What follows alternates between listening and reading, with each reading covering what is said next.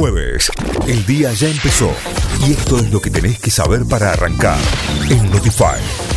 Vamos ahora sí a las noticias.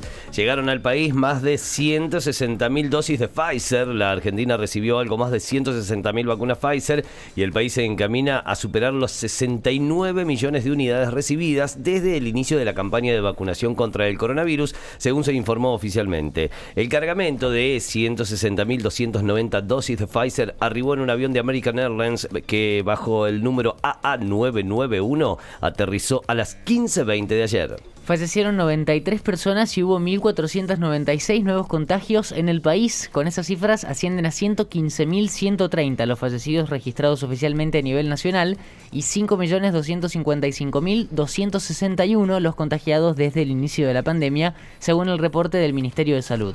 La cartera sanitaria indicó que son 1.160 los internados con coronavirus en unidades de terapia intensiva, con un porcentaje de ocupación de camas de adultos del 37,1% en el país. Alerta amarilla por intensos vientos para el centro del país. El Servicio Meteorológico Nacional emitió una alerta amarilla por fuertes vientos y tormentas para las provincias de La Pampa, Córdoba, San Luis y Buenos Aires. Nos vamos a Tucumán, ofrecemos 3 millones de pesos. Los tucumanos buscan datos sobre rejas. Un abogado tuvo la iniciativa de aumentar la recompensa que ofrece el gobierno de la provincia a quien aporte información sobre el paradero del asesino prófugo. Me ha parecido una burla que el Estado ofrezca solo 2 millones. Seis jugadores de los Pumas están aislados en Australia por los tenés a los... violar restricciones sanitarias. Los involucrados no podrán participar del encuentro ante el representativo local el próximo sábado por el Rugby Championship.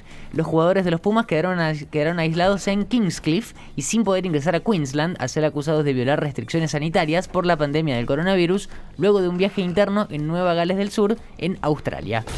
Notify, las distintas miradas de la actualidad para que saques tus propias conclusiones. De 6 a 9, Notify, plataforma de noticias.